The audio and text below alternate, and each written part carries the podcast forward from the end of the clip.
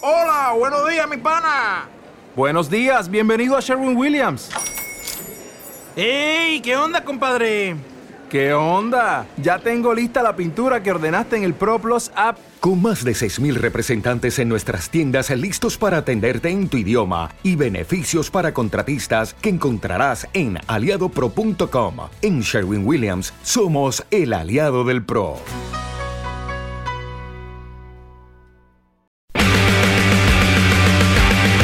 Comienza otro programa junto a Alfredo Levin y toda la variedad de Radio Clash, solo por Rocaxis.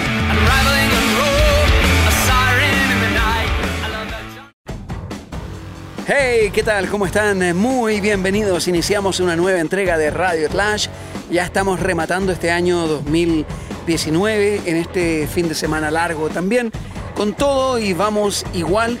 En este feriado pensábamos en un programa tipo Halloween eh, rockero o Halloween, eh, podría ser, pero ya lo hizo Grito Primal con eh, Cristian Páez. El programa de El Aire, por lo menos mi favorito, del Rockaxis oficial, Rockaxis con todo, rockaxis.com slash radio, por toda su onda hard rockera, pero también todos mis respetos a lo de Rodrigo, a lo de Héctor, quien los acompaña también, saludos a César, a Cote, hoy día, en esta semana en que nos ve de regreso, luego de una semana como la anterior, en donde me imagino que nos extrañaron, pero decidimos bajar los micrófonos por la contingencia que estaba de verdad heavy metal la, crisis, el estallido, se viene el estallido, como la canción de Bersuit Bergarabat. Finalmente llegó esta incomodidad que generó en una crisis social a toda escala. Y justo en la semana en que Josh Homme de Queens of the Stone Age y los suyos lanzaron el Sesiones Desérticas volumen 11 y 12, con lo que vamos a arrancar en esta entrega de Radio Clash. Una que también va a debutar lo nuevo de Alter Bridge, a celebrar los 50 años de discos de Led Zeppelin, el 2, King Crimson, el eh, debut, y también el séptimo álbum de The Kings llamado Arthur, o el declive o la caída del Imperio Británico, tal cual como estamos asistiendo al decaimiento y la caída de una sociedad chilena política como la conocíamos. Vamos a hablar del Arthur y programar Shangri-La, de King Crimson, por cierto, el 21st Century Schizoid Man y también de el Led Zeppelin 2, la enorme Rambling On. Reitero, en esta semana que pasó, los, el proyecto de las sesiones desérticas, o sea, los Desert Sessions, volvieron a publicar un par de discos con esto de la invitación de Josh Homme a unos cuantos amigos al estudio Rancho de la Luna, que está en Joshua Tree, para improvisar canciones, grabarlas, ojalá en cuestión de días. Y así, desde 1997, se ha mantenido una tradición que ya supera a la escena Stoner y al circuito más inmediato del tipo de Queens of the Stone Age. Ha ido aumentando y los participantes han ido ganando en diversidad. Y ahora aparecen estos volúmenes 11 y 12 de la colección cuanto menos eh, algo llamativo, como pasa con cualquier proyecto basado en la espontaneidad y la inspiración del momento, las sesiones desérticas han dejado momentos destacables y otros francamente olvidables. Y aquí estamos hablando de estas sesiones que se instalaron con la participación de Les Claypool de Primus, Estela Mosgawa de Warpaint o Carla Azar de Jack White o Matt Sweeney. Josh Homme nos invita durante algo más de media hora cómo se debe pasar un fin de semana con él, comiendo hongos, eh, bebiendo, charlando y tomando un instrumento de vez en cuando. Vamos a destacar dos temas de este nuevo volumen 11 y 12 de las sesiones desérticas. Probablemente una canción que tiene más de la onda de lo que Homie podría haber encarado como voz principal en alguna canción desencajada del no en la Clockwork, sino que le era vulgaris. A mí me suena mucho aquello en lo que vas a escuchar llamado Noses in Roses Forever. Y luego ese tema de este mismo Desert Sessions, en donde participa con una onda muy rockera en My Care de Royal Blood haciéndose cargo de las voces. Eso es para el tema Crucifier. Vamos con la dupleta de los eh, Desert Sessions, porque no podría ser catalogado de otra manera en el arranque de esta entrega de Radio Clash. Noses in Roses Forever y Crucifier.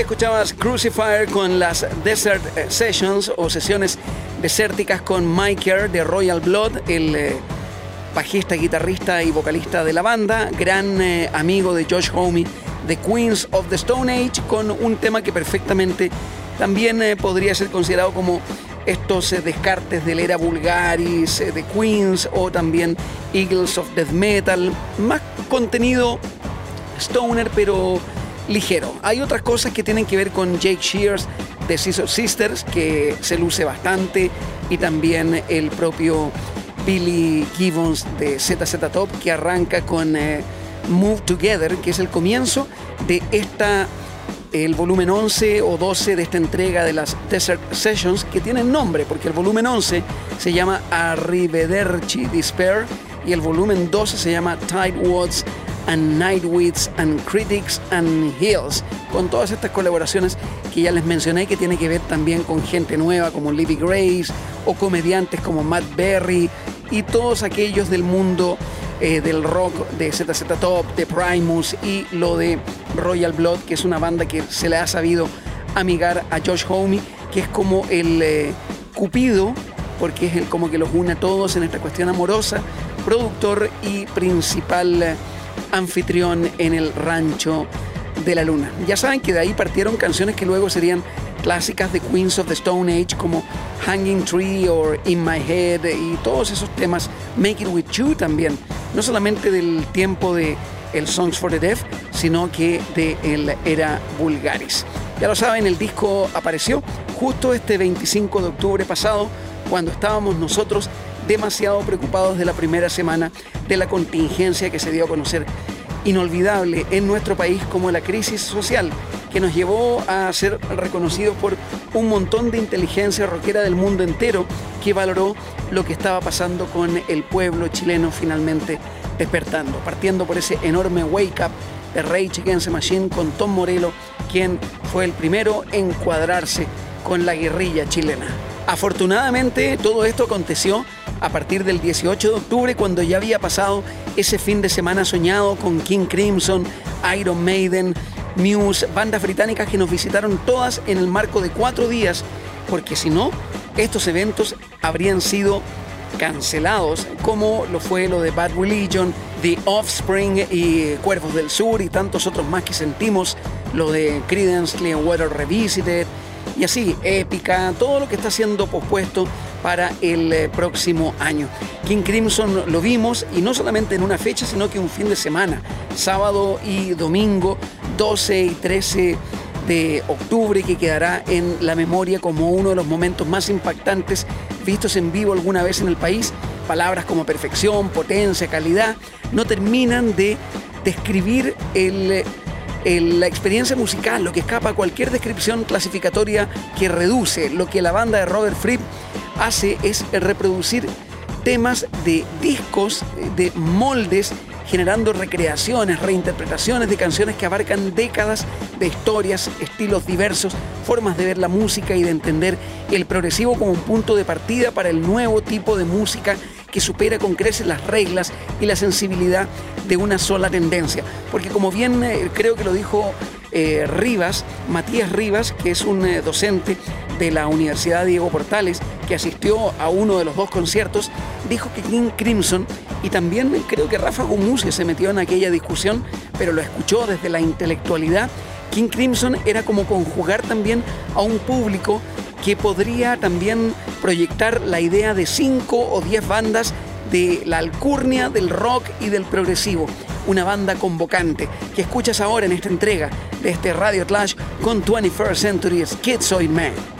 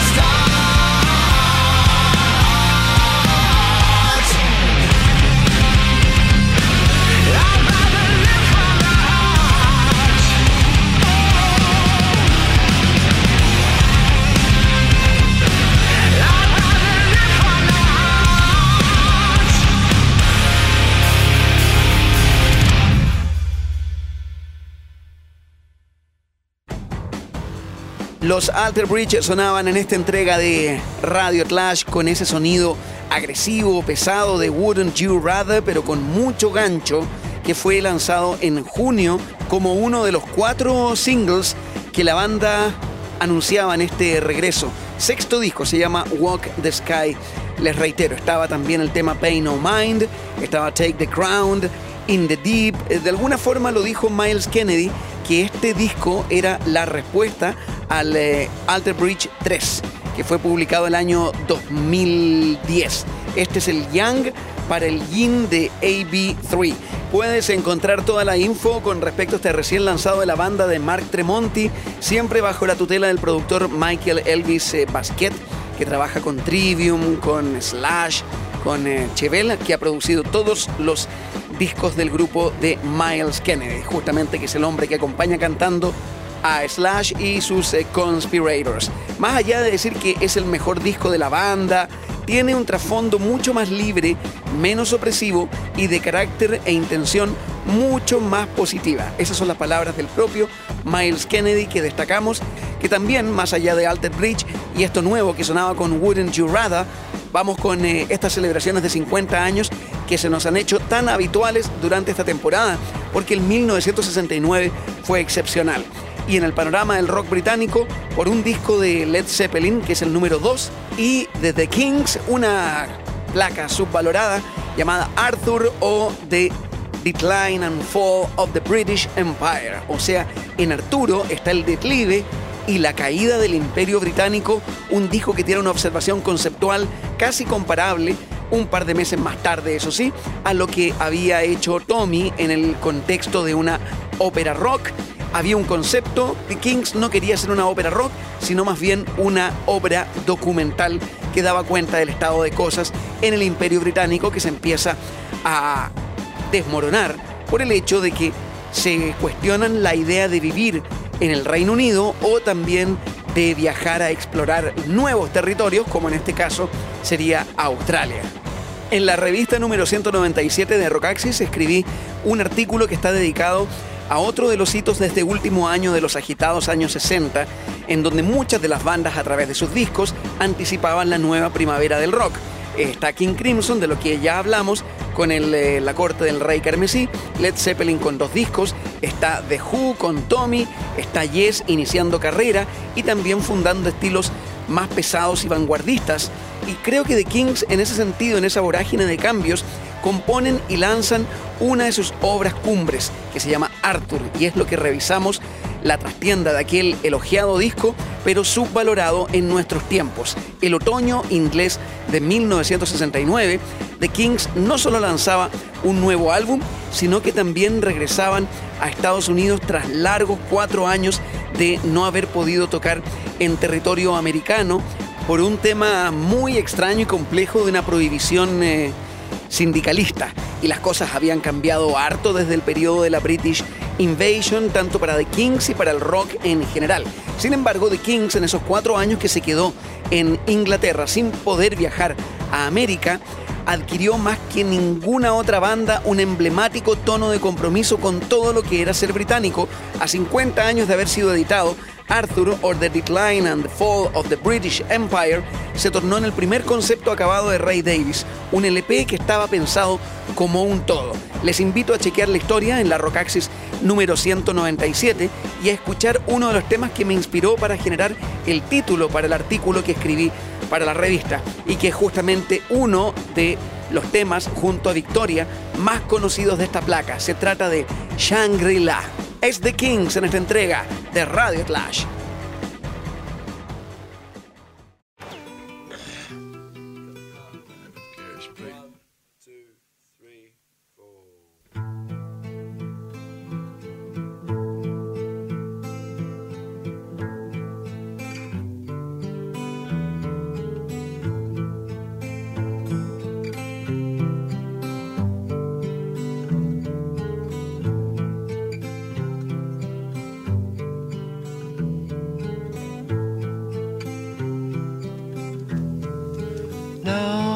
you found your paradise. This is your kingdom to command. You can go outside and polish your car, or sit by the fire in your Shangri La.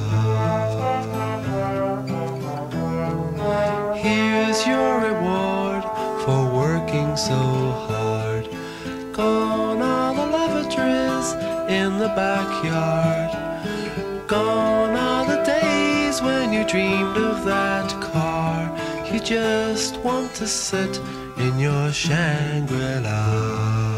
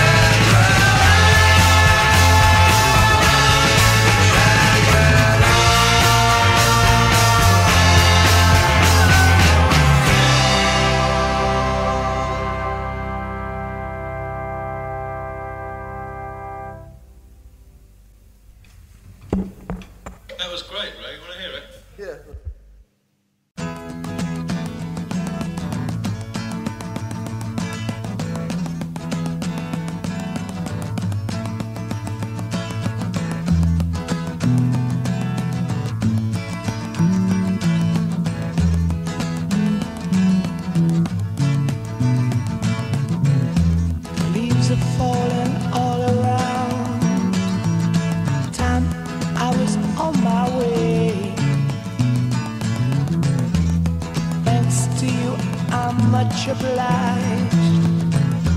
Such a pleasant stay. But now it's time for me to go.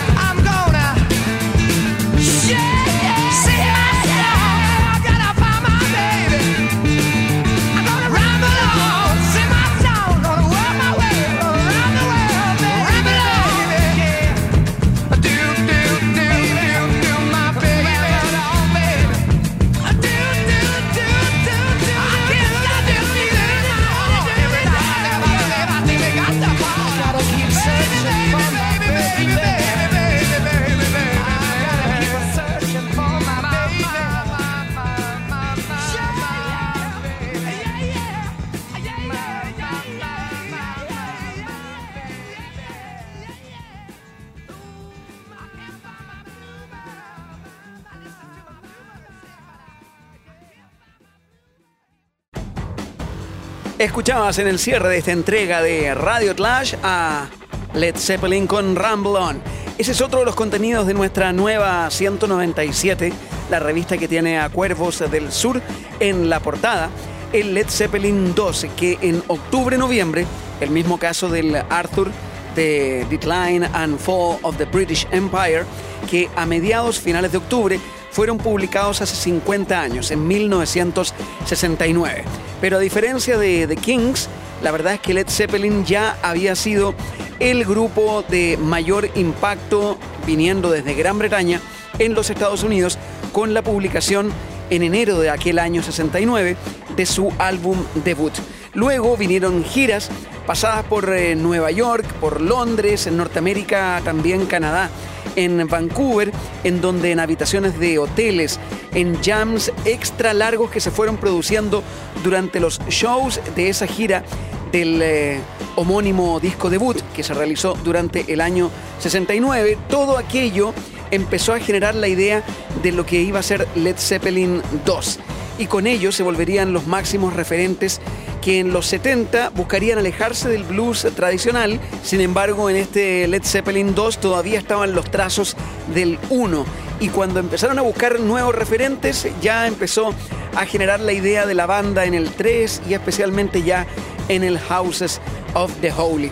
Led Zeppelin 2 eh, fue lanzado el 22 de octubre del año 1969 y ha sido retratado en eh, varias ocasiones como el álbum que definió la identidad del cuarteto inglés integrado por quien ya se había convertido en un rockstar en ese momento, la estrella de la banda, Robert Plant, Jimmy Page, que seguía obsesionado en el tema del registro y del trabajo y de la evolución que tendría la banda. Sónicamente, John Paul Jones, como siempre, tranquilo, y John Bonham eh, con eh, ciertas ganas de regresar a su hogar que recién había formado con mujer e hijo y que daba cuenta del cansancio de lo que estaba aconteciendo en esa temporada. Obvio, en plena ebullición y gozando de su popularidad, pero los británicos también lidiando con la presión del sello de Atlantic, que necesitaba lanzar un nuevo álbum antes de la Navidad del año 69, que es el mismo año en que habían lanzado su debut. Creo que aquí un elemento importante es la llegada de Eddie Kramer, a quien admiraban por su trabajo con eh, Jimi Hendrix. Eso y también eh, ciertas cosas de poder generar un disco repartido entre estudios y soundchecks y backstage en eh, diferentes partes de Norteamérica. Eso es lo que cuenta Stephen Davis en una de las biografías definitivas de Led Zeppelin llamado Hammer of the Gods, la historia de Led Zeppelin sin eh, censura.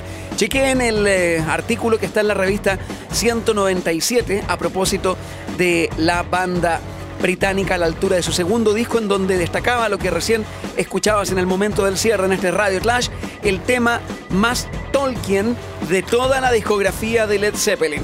En los guiños a Mordor, a Gollum, eh, Sauron, eh, todo está puesto en la letra de Rumble On que, aparte de aquello, es una de las canciones más sólidas del disco 2 que tenía, entre otras cosas, What It Is and What Should Never Be, o también del Lemon Song, y por cierto, la indiscutible Whole Lotta Love. Toda la info de este disco en una celebración que iguala el Arthur The Decline and Fall of the British Empire de The Kings con este segundo disco de Led Zeppelin. Nosotros cerramos esta entrega de Radio Clash agradeciéndole a Panasonic que chequea estos audífonos, los RP TCM 130E, que te van a dar el efecto de concierto en vivo que necesitas. Disfruta tus canciones, audios, conversaciones con estos prácticos audífonos, modelo ergonómico que te da seguridad y confortabilidad para tu día a día. Infórmate más en www.panasonic.cl. Gracias por escuchar este Radio Clash y nos escuchamos en la próxima. Chao.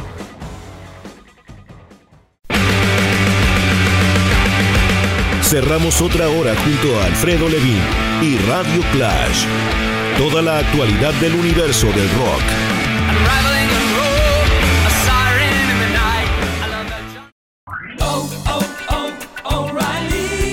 ¿Necesitas ayuda? En O'Reilly Auto Parts te ayudamos. ¿Necesitas algún consejo? Te aconsejamos. Nuestros profesionales en autopartes están siempre disponibles para ayudarte a encontrar lo que necesites. Excelente servicio al cliente es solo una de las ventajas que ofrece O'Reilly Auto Parts. Los profesionales en autopartes. Oh, oh, O'Reilly.